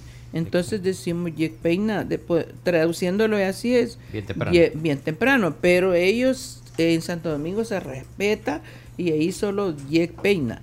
Pero fuera de Santo Domingo, como por ejemplo en mi pueblo Izalco, en Nahuizalco, decimos yek tunal, porque tunal es sol. Ajá. Y entonces ustedes saben que nos da la claridad y por eso decimos buenos días, yek tunal. Pero vos dijiste otra cosa ahí, Camila. Sí, no, nos engañaste. No, no, Google engañaste. dijo otra cosa. Para, ¿cómo Vos dijiste otra Sushi, cosa. metieron un que sushi. ¿eh? ¿Cómo? Así metimos un buenos días. A mí me eh, dijeron que era tonali, algo así. Ton- no. Ah, pues mexicano. No. En náhuatl. No. ¿Y el sushi, cómo era que dijeron? Tonali es tunal. Tonali es en, en náhuatl solo. ¿no? Y Ok. en náhuatl es tunal. Pero hoy que no estaba hoy estábamos perdida. diciendo en la mañana todos. ¿Cómo era? A ver. Era ne, Nahuat Suchiquiza. Náhuatl, ¿Qué- qué significa? Nahuat Suchiquiza. El náhuatl florece. ¿Ves? Vos confundiendo a la gente. Ah, pero, pero eso no, le dijeron que era buen día. A mí me dijeron que era. Vaya, pero. Entonces empezamos por el saludo. Entonces pongámonos de acuerdo. El saludo, buenos Y días. hay este, el saludo y como con es para niños, Ajá. hay que hacerlo con canciones, bailado. Vaya, pero buenos días es. Entonces, ya- Yek tunal, yek yek tunal. Depende. Tunal. Yectuna es Eh, donde por eso, ella, depende en su dónde. pueblo de ella. allá en Nahuizalco y Izalco. Yecpeina es en mi pueblo, Santo Domingo. Ah, ok. Entonces, Ya. vaya, pero entonces aquí. Depende del lugar. Hay diferencias Pongámonos de dialectales. acuerdo. Es como si estuvieran eh, inglés británico y inglés Ah, gringo. sí, vaya. dialecto. Sí, son diferencias dialectales menores, pero son bien importantes Peina. para ellos. Vaya, pero necesito saber también la escritura, cómo se escribe. De- yec- de- ¿Cómo era? Jack. Tuna y Jack. Vaya, yo lo voy a escribir como lo oigo, Yectuna. Porque, Tunal. Túnel. Tunal. Yectunal. Porque es de sol. Sí, de sol, sí. Ah. y es todo junto. La canción que, que les mencioné ye- menciona al sol porque dice Yek yek Tunal. tunal, yek yek tunal. Sí, el tuna. son los saludos. Fíjate que no me, como yo tengo el corrector, no me las agarra las palabras este volado aquí. Entonces, Yec- Acá uno pregunta si hay alguna aplicación en agua para, para aprender. Sí hay, ¿En serio? sí. Mis hijos lo buscan a, aquel día, la niña que está haciendo su libro, su historia. Le digo, buscarlo ahí, tal vez lo hallas en el Google. Ay, dice sí. Ah, Bueno, hay, hay unos diccionarios eh, en línea y hay un Pues sí, pero no hay que curso. confundirlo Pero- con el mexicano, porque No, hay un Camila cu- te confundes. nahua- salvadoreño, hay un, hay un curso, ya, ya bastante, tiene más de 20 años de que se hizo, lo hicimos con una universidad en Irlanda, este, y porque fue la tesis de una, de una profesora ahí, y está en línea, está gratis, está en línea, y es el curso básico de náhuatl, náhuatl salvadoreño. ¿Cómo se llama? es, es, Curso básico. se llaman, eh, yo te puedo mandar el, el link, pero Ah, vaya, no man- puedo man- man- mandanos Pero el- ese tiene el, el audio, puedes oír las palabras y las, las frases y es grabado por ellas. Es que eso que es la-. Ellas hacen la voz de la. Ellas pero graban los pero diálogos. normalmente se, se pronuncia como se escribe el náhuatl. Casi, casi, casi. Hay unas cuantas letras nada más que son diferentes. La X, por ejemplo, es como la SH en inglés. ¿Verdad? Si Ah. dices padiush, la, termina en Termina X, es X. ush. Termina SH. en X. ¿Qué Pero es su alfabeto ¿Qué es es su Hispaniush? Gracias. Gracias. Pues sí, pero yo lo voy a poner como lo oigo, Hispaniush. ¿Cómo? Padiush. Ah, Pero con X, ¿o no? Así con Final, X al final. Padiush. Que es la, Ponga atención que La X al son final. estrictas. sí, Sí. Bueno, Jack Tunal. Yectunal, porque Ah. nuestras palabras son graves. Ah, grave. Jack Tunal. Ah. Todas son graves. Sí. Ah. Yek Peina, Palnupal. Para ella. Ye- Buenos días. Para. Para, ah, Para es mí. en mi pueblo. ajá, ok. Va, y de ahí buenas tardes también sí es distinto. Yectiutac. Yectiutac. Eh, en Izalco y ahí en, en Igual, Domingo. Yek Tiutac. Y, Ah, acá. y- Bueno, y- Son palabras, son palabras que, que cambian ahí porque ahí para decir gal dicen cal. Y la palabra que nosotros vimos aprendido desde pequeñitos es gal. Es una casa. Gal, casa. Tajatinemitik mugal. Tú estás en tu casa. Repítame la, la, la, la frase. Tajatinemitik mugal. Tú estás en tu casa. Y si estoy en el campo, allá. Tajatinemi huesca palmugal. Estás lejos de tu casa. Huesca, Pal- Palmugal. Palmugal. Palmugal. Ese me voy para el monte, el Costa, Mugal. es costa. Me voy el lejos, monte sí. es costan. Costa, Ajá, lejos. lejos. ¿Ya Palmugal? Costan. No, ese yo Lejos.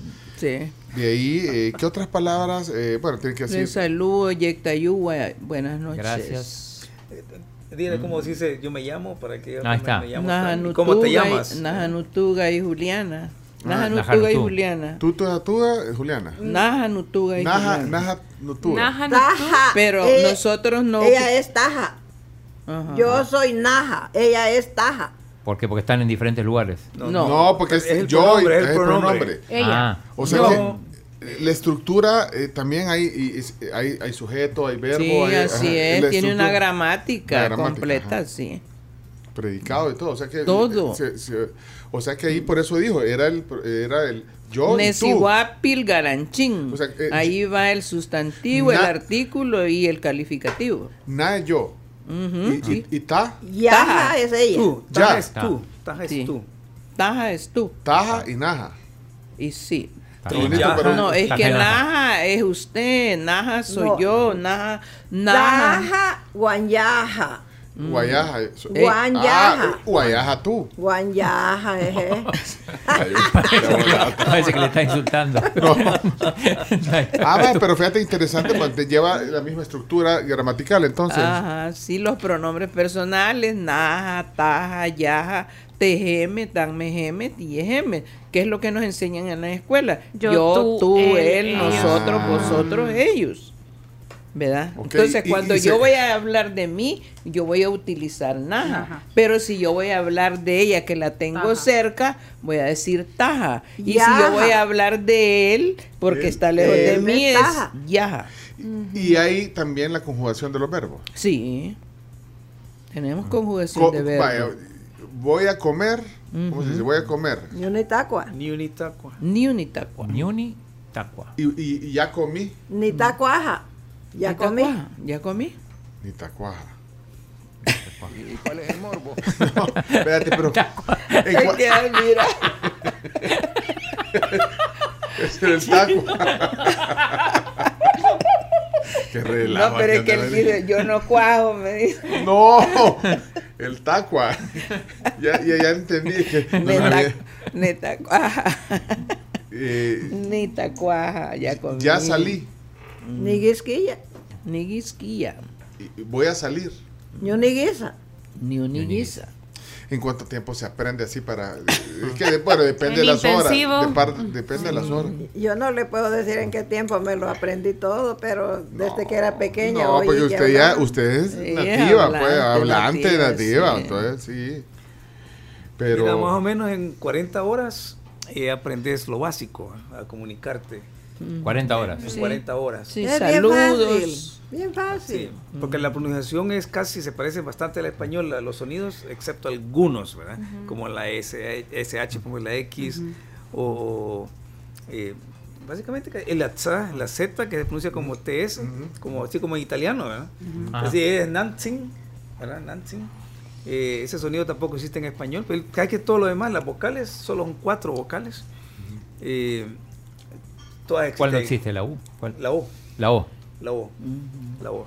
Eh, en México existe la O y no existe la U. Ajá. Es una diferencia entre los dos idiomas. Sí, bueno, aquí Y el- vale la pena en su escritura que le debemos de dar una verdadera identidad a nuestro idioma, no utilizando la J, ¿verdad? Ajá.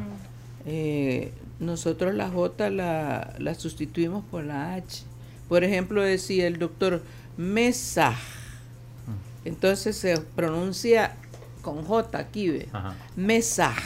Pero yo no voy a escribir la J, voy a escribirle H. H. Que es una aspiración. Porque una yo le voy a dar identidad a mi idioma. Ale- y, y Porque escrito. si le pongo la J, estoy haciendo un náhuatl españolizado. O sea, la tradición es que los conquistadores, obviamente, imponen su también su alfabeto, su- todas sus cosas. Y cuando escribieron el náhuatl, lo escribieron usando el alfabeto en español, no el alfabeto náhuatl. Ahora nosotros estamos reivindicando el derecho también ellos de tener su propio alfabeto, Sí. ¿verdad? Náhuatl, con su propio símbolo, su propio valor. Yo siempre digo lo, lo de Oa- la palabra Oaxaca. Oaxaca. Usted no lo escribe con W Oaxaca. O A dice Gua. Y, y- y una X también. Ah, vaya. Entonces ellos le dan identidad a, su- A la escritura. a la es- nosotros como este eh, trabajadores en el idioma náhuatl tenemos que reconocer y darle la verdadera identidad aplicándole la escritura correcta. Pero hay veces tamachtiani, ahí sale la che. ¿Verdad? Tamachtiani, que es maestro. Ajá. Nosotros no utilizamos la che, sino que usamos la TX Ajá, como. En como México che. se- Ujú.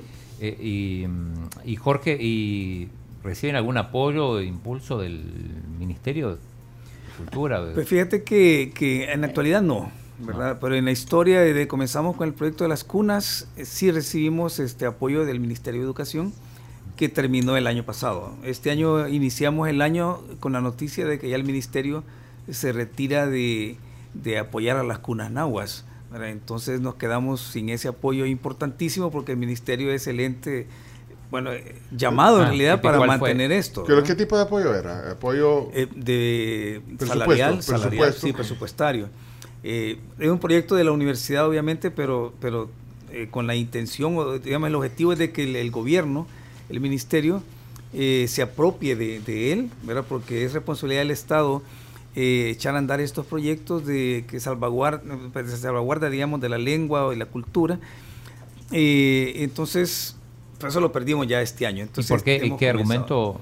Pues mira, lo que sucede es que ha comenzado, bueno, hay varios argumentos, pero el, el principal es que ellos han iniciado un nuevo proyecto que se llama Nidos en los centros escolares. Entonces dicen, bueno, los niños que teníamos matriculados en las cunas, ellos vienen y los pasan a los nidos que están dentro de los centros escolares. Y con una, digamos, un objetivo totalmente, no diría totalmente, pero bastante diferente al objetivo que teníamos nosotros de revitalizar el idioma. Entonces ese es como el primer objetivo, la primera razón por la cual ellos se los llevan para los nidos. Y la segunda es la ley Crecer Juntos, ¿verdad? que dice que la, la ley le obliga también al Estado a tener esa atención en la primera infancia, que son niños de 3, 4, 5 años, y entonces que ellos lo van a hacer dentro de las escuelas. Entonces nos dejan a nosotros huérfanos.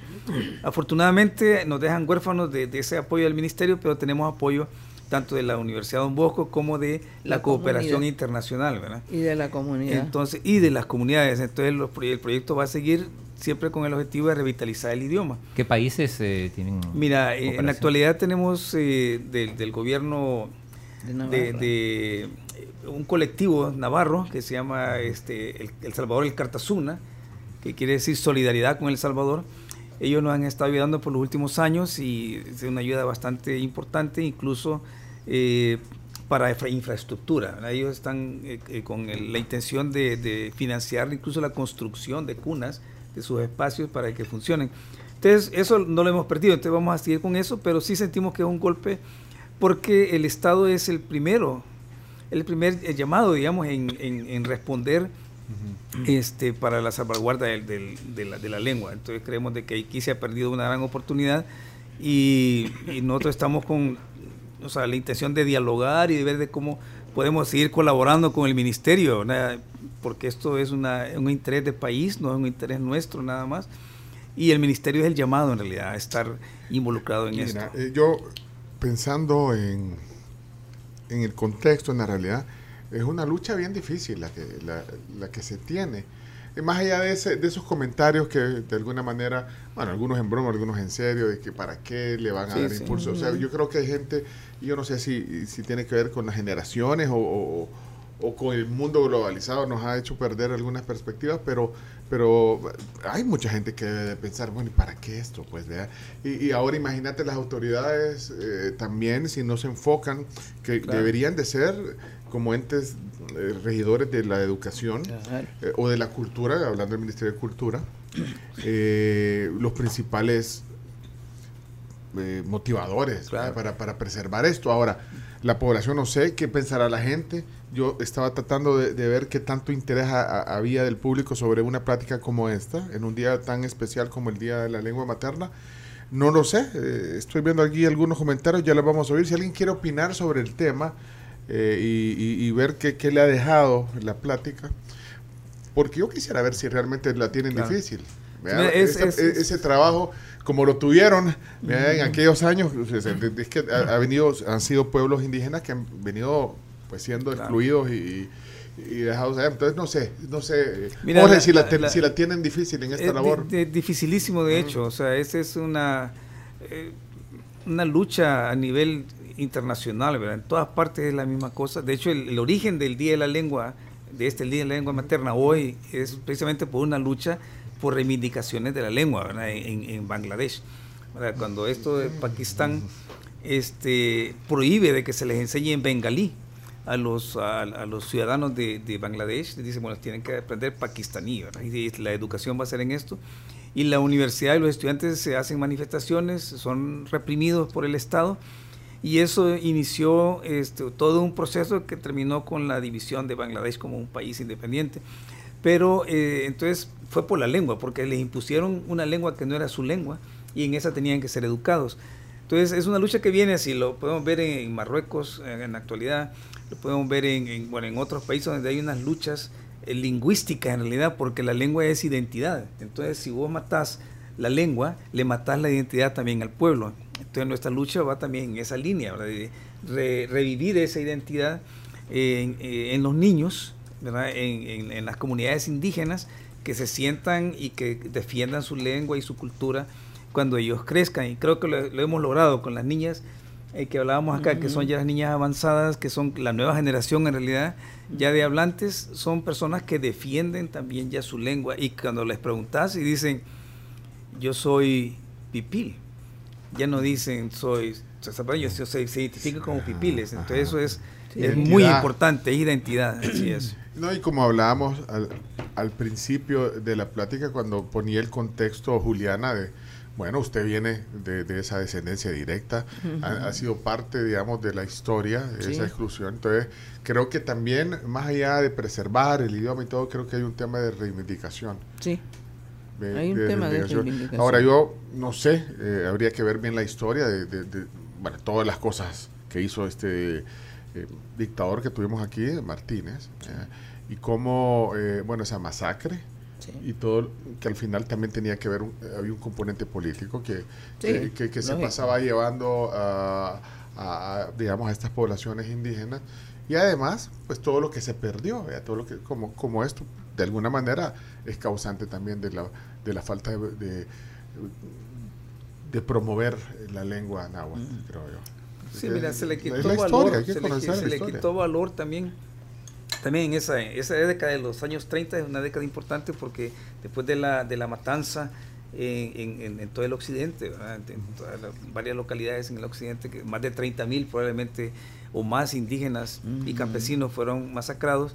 Eh, después de eso, eh, Martínez se convierte, hace eventos donde presenta danzas y cosas de Sí. indígenas, como folclorizando el tema. ¿eh?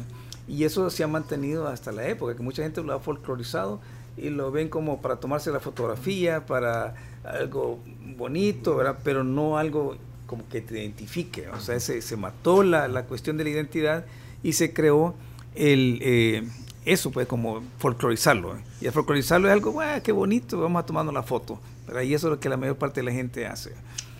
Sin interés en realidad. Bueno, eh, creo que no sé eh, el interés que tiene el tema. Para nosotros sí, por eso lo pusimos hoy como un tema del día. Y espero que hayamos cumplido Pero con la el gente, se, eh, Danilo dice, Danilo Martínez dice, pongan mi audio. Creo que tiene que ver con ponga- este tema. Ah, mire, José nos está mandando también aquí, dice, muy bonita la plática. El tema es muy importante, voy a motivar y apoyar a mis hijas para que puedan aprenderlo. Y nos manda un video, dice, les comparto este video de una canción que a mi hija le enseñaron en la escuela. Por el tema de, de nuestra lengua materna del día, nuestra Gabriela se llama la hija. Aquí nos mandó el video, no lo van a poder ver, pero creo que sí lo podemos escuchar aquí, ¿verdad, Chomix? Vamos a. Uh, para pa pa pa. Hoy decidí traerte serenata de amor. Eres jardín creado por las manos de Dios. Eres tan chiquitito, pero tan bello en tu interior. Eres el Salvador. Cantemos hoy a una voz. Pero está cantando en español. pues sí, no, no es náhuatl, no. Fíjate. Está. Naganichal, somos bandera de la paz. Corren por tu Canta bonito y, y- y le pone una, una Ajá, frase. hay una frase. somos bandera ¿Entiende lo que dice? doña Idalia? Sí. Ahí le voy a poner la parte en, en paz. Ni panti ne mach, ne milis, ni pulgarcito de América. Lo- el Cuchcatán, que es aquí. Ajá. Estamos aquí en este pulgarcito. Cu- Cushcatán. Cuchcatán. Bueno, vamos a oír algunas. algunas eh, ¿Quién me dijiste? Danilo Martínez. Danilo. Danilo, Danilo. Danilo. Mira, voy a ir en orden porque hay un montón. Voy a poner primero este y- de Oscar, después busco a Danilo. Si supiéramos los salvadoreños que aportaríamos más al mundo si fuéramos nosotros mismos o con nuestro propio sentido de pertenencia, eh, seríamos mucho mejores de lo que somos realmente. Así es. Es muy triste llegar a El Salvador y ver cómo la mayoría de costumbres y gastronomía es una copia, es una copia muy barata, pero barata de, lo, de la costumbre yanquis. Buen aporte al patrimonio y espero que ese aporte se multiplique. Gracias, Miguel. ¿Quién me dijiste? Danilo Martínez. Danilo Martínez. Ah, Aquí está, aquí está, aquí está, aquí está. Ajá. Buenos días, la tribu. Una pregunta ahí para el chino. Ah, para- Si en Argentina está la cultura de rescatar la manera de hablar de los pueblos originarios argentinos, porque me imagino que también allá hay pueblos originarios, al igual que en Bolivia, en Brasil y otros países de Sudamérica. Pues nada más la preguntita, a ver qué, qué pueden opinar. Eh, sí, sobre todo las poblaciones indígenas, muchas de las cuales, como pasa en todos lados, eh, han sido exterminadas. Digo, lo puede decir Jorge. Y excluida. sí, Sí. ¿qué, Claro. ¿Qué tipo de comunidad? Eh, hay por lo menos unos 15 variedades diferentes de, de aborígenes. Ajá. Sí, bueno, hay, digamos, los mapuches que están Ma- en el sur, que se comparten con los con Chile, son, bueno, hay una diferencia entre los mapuches chilenos y los mapuches argentinos, porque los chilenos están más organizados y son más combativos que los que los argentinos. Y, y- y Entonces, combativo, y, y- y es una Es naturaleza. que ser combativos en el sentido que defienden. Defienden bueno, la historia de ellos es que nunca fueron conquistados. O sea, ellos defienden eso, que nunca fueron conquistados. Y entonces es un bastión. Y es, luego hay varios, eh, varios otros eh, idiomas que se hablan ahí también en Argentina y que se comparten algunos también al otro lado.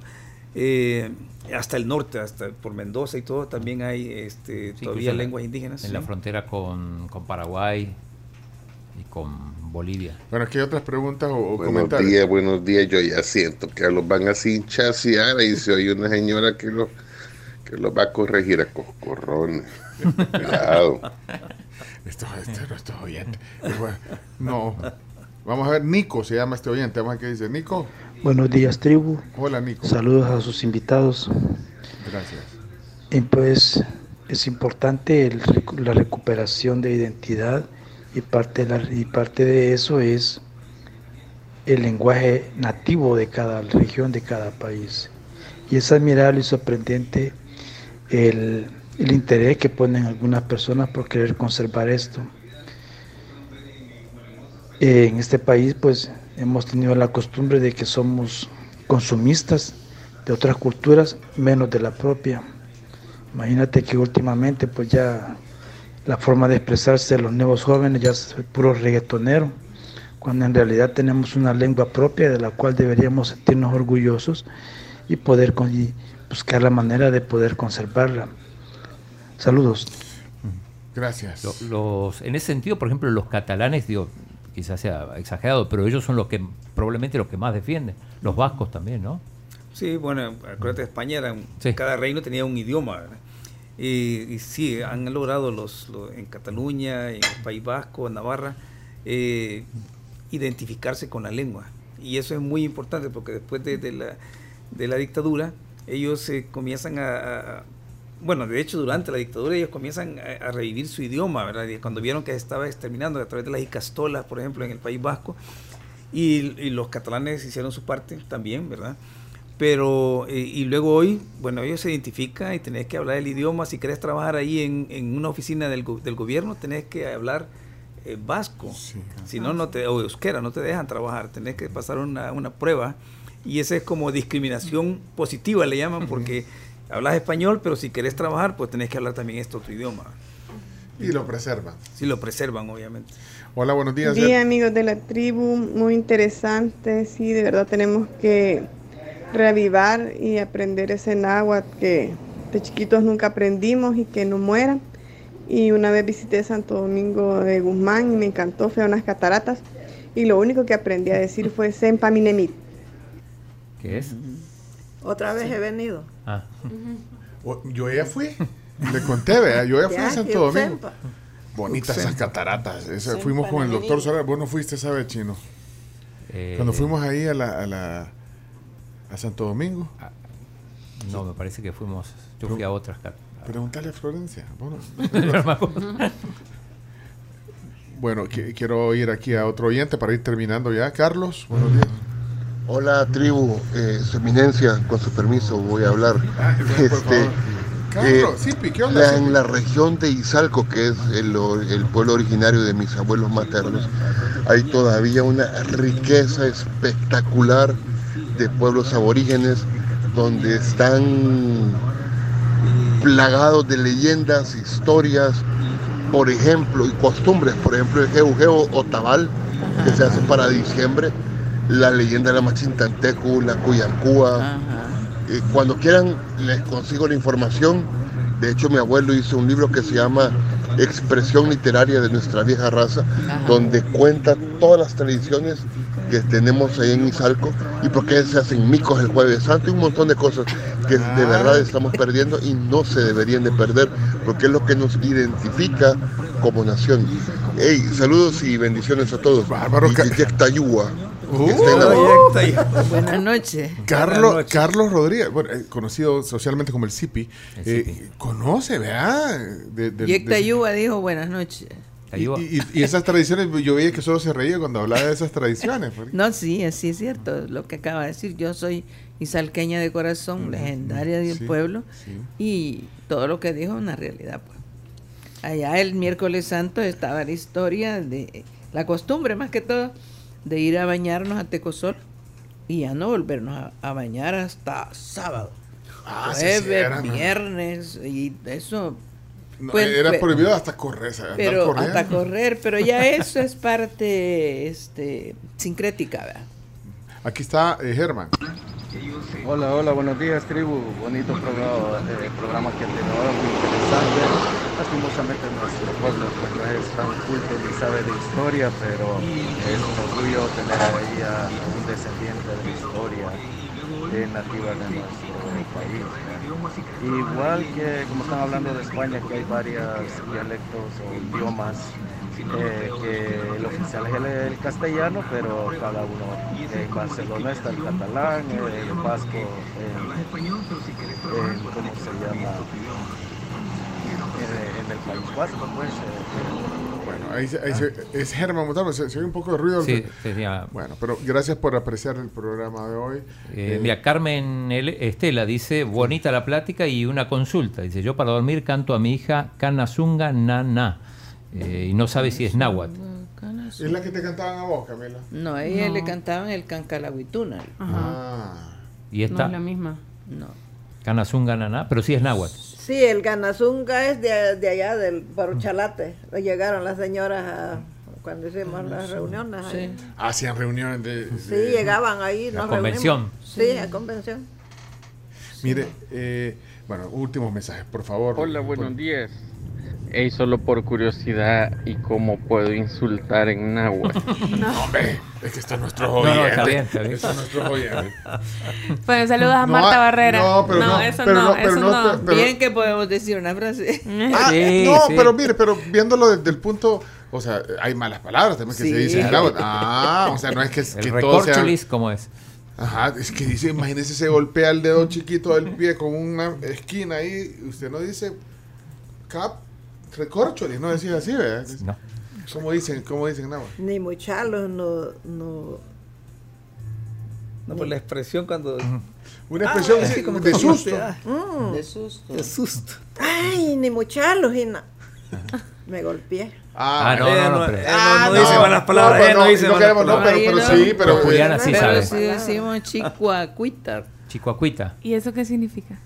La chicahuita. De ahí viene la chicahuita. Ahí te va a dejar, pues, chica, Dice, no, no. chicacuita. A doña Idalia no le gusta eso. Ah, que no la diga, dice, perdón, me No acaba de decir. es malo. Ah, pues sí, pero me dijo, ¿a quién me dijo? Yo, Juliana. Mira que hijo. Chicacuita. ¡No lo diga! No, per- perdón, oye, doña, doña Idalia, es que a mí me dijo. Pero no lo diga porque es malo. Es malo. Pero ahí, ahí nos va a decir cuando nos vayamos ya terminamos. Me dice que, sí, que- pero qué diga. barbaridad dije en náhuatl. Yo creo que del diga chico a Nagatamal, chico a Sepula, porque es comer un tamal o comer un plátano. Y, y chicacuita. No la diga. Eso es malo, le digo. Bueno, está bueno, pues ya no voy a decir. Saludos a Marta Barrera que agradece la entrevista de hoy. Le parece muy importante mantener nuestra cultura, nuestras raíces lingüísticas vivas, porque es lo que somos y si no hacemos algo por preservar se volverá una lengua muerta y nosotros sin identidad. Yo creo que la canción que dijeron era esta. Oigamos. A ver. Canazunganana, canazunganana, canazunganana, zunganana, Ah, ¿Le suena? Eh, Era canción de cuna entonces. ¿eh? Sí. Pero es de Oriente. Mi abuela Ah, cantaba vale. y Sí, ahí está. Miren, la gente está muy participativa hoy. Vamos a ver qué dice aquí. Sofía. tribu. Hola, hola. Hola, buenos días, tribu. Sofía. Bueno, tal vez me aclaran algo ahorita que estamos hablando de las malas palabras. Fíjense que mi mami dice que achis es como mala palabra. No sé si será en náhuatl o algo, Pero me podrían aclarar. Es más Gracias. pequeña que la primera. Ah, pero sí, achis. o sea, Sí. No la diga, no la diga. No es como quererse agarrar con alguien. Achis. Sí. Pero viene en náhuatl entonces. Yo te puedo dar. Ah, chis, yo te puedo dar también. Y la palabra. También me acuerdo que había una cumbia que decía el kini kini nui, kini kini nui, kini kini nui. No, eso No, Esa es la que cuando ponías una qué buena, chupito. no es, de hecho es de la fiebre amarilla esa Ah, canción. Bueno, quiero ver qué, qué, qué más dicen aquí. Hola tribu, qué buenísimo programa, de verdad, son de esos que uno no quiere que terminen. ¡Ey, microbusero! ¡Hijo de chica! Fuerte abrazo. Ya, ya, ya borré mi, ya borré esa palabra, ya- ya- no la notes. Pero- No, esa no. Pero a Pero mira, pero fíjate que eh, eso de las malas palabras es como un atractivo. O sea, es una cuestión que tenés que saber en la lengua que estás aprendiendo. O sea, no es que la vas a utilizar, pues Sí. sí tenés que saber, pero cuando te la digan, ¿verdad? Y Ah, saber cuál- qué-. Es ¿verdad? te están ofendiendo, qué sé Sí, yo. pero no, ah, por eso la, voy a volver a anotar. ¿Cómo era? Achi- ¿Cómo era? Ya no la vida. Chicuacuita. Ah, lo la- oyeron, ya lo oyeron. Mira, y la Nidalia. No, hombre, pero, no, pero es solo No la harían al aire, Es con, ¿no? es con fines in- ilustrativos. ¿Ya la anotaste, Camila? Anotámela. La había borrado, pero ya la volví a anotar. Mándamela. Chicahuita. Vaya, por eso, pero estabas diciendo, Jorge. Eso de que la, eso tiene como un atractivo especial, porque las malas palabras son las que te salen así, Ah, ¿verdad? De, repente, cuando estás enojado, estás contento. Por- que por sea, algo se sea una empieza. cosa. Hicieron un diccionario en Australia de, para, de, de inglés, pero de inglés normal, y hicieron uno de malas palabras. Ah. ¿Cuál creen que vendió más? ¿El de Eh, inglés claro. normal o el de malas palabras? Ah, El de malas palabras. yo tengo- tengo el el de malas palabras. De las malas palabras ¿Vos en español. Ah, el de español, si lo quieren. No, Chino. No, pero es que no hay, no hay malas palabras. Solo, No, no, no solo- hay. solo hay malas intenciones de decir. No, son malas palabras. Ah, va, pues, va, va. y doña Idalia. no la Pero es quiere que arreglar. Con Juliana, ¿sabes qué? Que no la diga, Juliana. Nos vino, es que ella, pero es culpa de la Juli- de doña Juliana. Sí, Y le hace los ojos. tienen que ver el video. Bueno, muchas gracias. Voy a poner dos más porque si no, no, no terminamos. Ok, vamos. qué Hola, bien buenos que han días, tribu. Por aquí a molestarlos, a ver si me pueden mandar en algún mensaje escrito todas esas palabras fuertes como las que está apuntando Pencho ahí, pues. para aprendérmelas, por favor. Gracias. Tienes razón, Jorge. La gente, vea. Eh, Pero es que estos oyentes que tenemos no son serios, hombre. Sean serios, oyentes. Pero la, pero la chicahuita viene mucho y bueno, yo la he escuchado antes, mucha gente. Me fui en la chicahuita, te fuiste Ah. en la chicahuita. No, pero no que es aún no sé qué sí. significa, pero tiene sentido con lo que con lo que están hablando. No, pero no es esa, vea. No. Chihuahuita. y, la, y la volvió a decir. Cada vez que la dice, la regaña. Doña Idalia, a la, Juli- a la doña Juliana. Bueno, gracias por venir. de Sean serios. Sí, Saludos sean serios. a Rodrigo Mayorga que está escuchando y pregunta, eh, agarró la, la charla por la mitad, si, si tiene similitud o si es igual el, el náhuatl de México. Ya explicamos que, que, que no. Son parientes, son Parientes. parientes. Son parientes. Y también, bueno, aquí preguntas escritas, eh, palabras que, que- que usamos cotidianamente y que son puro náhuatl, que, que usamos. Padi. Montón, montón. Muchas. Hoy decían huacal, ¿eh? Huacal. Aguacal. Huáscal. Ah, huascal. Es guacal, sí. Guascal es el morro. Otra palabra que se le venga a la mente ahorita. Chacuate, tacuacín. Cosas así que tienen que ver con los animales. Google. ¿Y cuál es el Google, que es el garrobo. Pero palabras que utilizamos constante. Tecomate. Sí. Tegumat. eh, todas esas son Este palabras que son de pero, náhuatl. pero Ya en se español han es adaptado, petate. se han adaptado de Petate. alguna manera. Petate, sí. Petate náhuatl, sí, de petate. Pétate, Este, o sea, se ha adaptado al español, a la fonología española. Entonces, lo- le hemos dicho de añadido una E, así como petate, aguacate, Ah. eh, tomate, todas esas son náhuatl. Tumat. Ajá, todas son palabras náhuatl. Aguagat. Pero el tenemos un montón. El tomate. Aguacate, el aguacate. Gilit, el chipilín. Si nunca Chipilín. lo ha probado. ¿Cómo no? Pero ¿cómo se dice en náhuatl? Gilit. Gilit. Gilit. Gilit. Gilit. Gilit. Gilit. Bueno, miren, qué gusto, de verdad. Yo lo que eh, dije hace un rato, espero que, que como programa eh, hayamos de alguna manera contribuido a visibilizar este día, eh, Día de la Lengua Náhuatl, visibilizar también lo que ustedes hacen, porque creo que es un trabajo que lo hacen con, con, Sí, con con amor. pasión y con convicción, y el espíritu de reivindicación.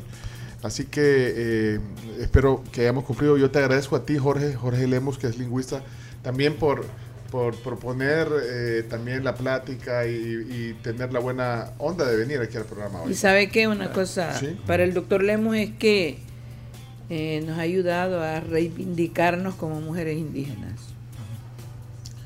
Vaya, y se, y se siente que, Sí, que- que- va caminando, digamos, Sí. para, para lograr ese- La esa- mujer, esa eh, la. Camastiani que tenemos y que ahorita están formando parte de los nidos, se han sido reivindi- reivindicadas gracias al programa de las cunas náhuatl.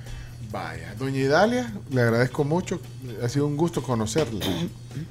Aquí estamos. Cuando alguien quiera que se le dé clase por in- internet, se le puede dar. Eso, vaya. Solo va a pagar sus centavitos. Ah, no, no, pues sí. El conocimiento Sí, tiene sí, valor. así Amén. es. Así que bueno, gracias. ¿Algo más eh, que quieran decir, Chino? Eh, no, yo tengo, si quieren, el para se llama Diccionario de Insultos, para insultar con propiedad. Ay, no. no, es un Chino, libro. chino. En español, no, no en náhuatl. Si alguno lo quiere, que lo pida y... Sí, chino. ¿Qué va, qué va a pensar doña Idalia de vos? No, no, pero no, no en náhuatl, en español. Chico, chico, chico, agüita.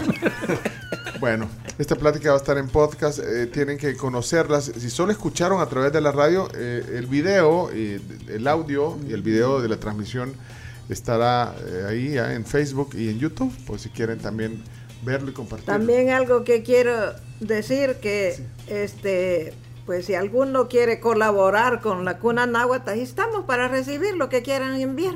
Va, no, y está Y bueno, alguna institución que quiera. Fíjate, Claro. acaba de decir eh, aquí el doctor eh, Lemos que, bueno, ha- han perdido apoyo de- de- Sí. institucional, digamos, que, que, pues sí, si- sirve para, para mantener, para que ustedes también puedan Pues ustedes- sí. Si alguna empresa o alguna persona, ¿ve? Pues sí, no Está bueno. queremos que este ya pues formado el nido nos vayan a quitar otra vez porque nos ha costado formarlo y que ya agarren la mesa servida, no está bueno. Está bien, entonces está bueno. A esos niños les han quitado hasta el, el- el traje que se les compró para su identificación. ¿Cómo se lo quitaron? Sí, sí. Les dieron, les dieron este uniforme de, de la escuela propia. Le quitaron su identificación. Es que los niños de nosotros de las cunas se visten como nosotros, ¿verdad? Con su traje- traje indígena. traje de identidad, decimos.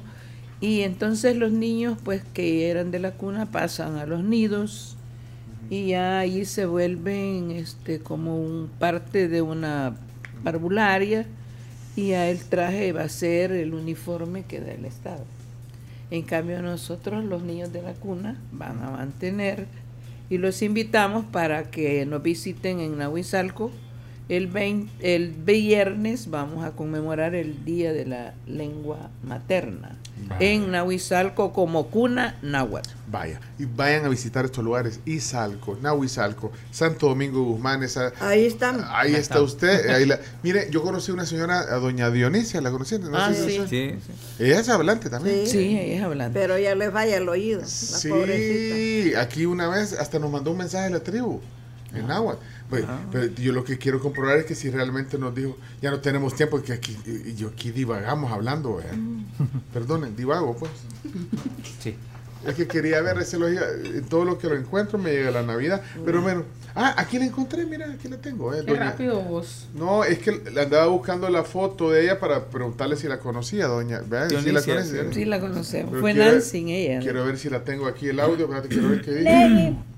Quiero ver. déjame decir que déjame mujeres, la machin. nosotros las Que viejitas, Vamos a tita cantar. cuine náhuatl, Vamos a cantar el náhuatl, El náhuatl cantamos. La nina Decimos que queremos y decimos que queremos. Yo canto el náhuatl. Ella es doña Dionisia. Sí, el náhuatl no ha muerto. Eh, ah, El náhuatl yultu que está vivo. Sí, ve.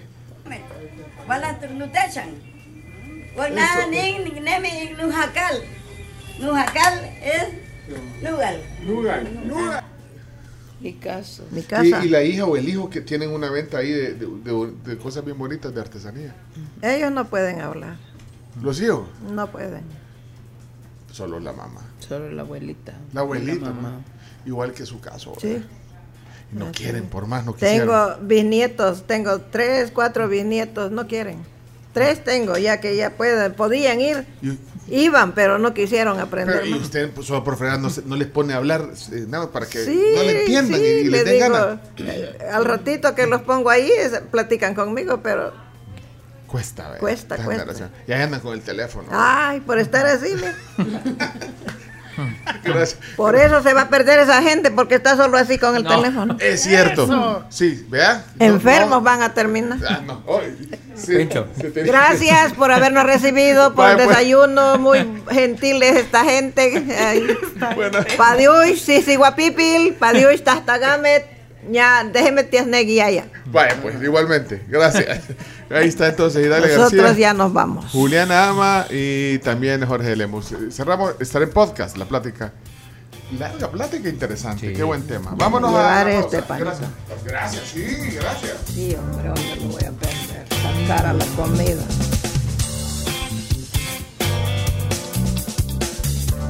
Estamos listos para el regreso a clases cuando imprimes con la Secotank L3210 y L3250. Las tareas se vuelven sorprendentes con Epson.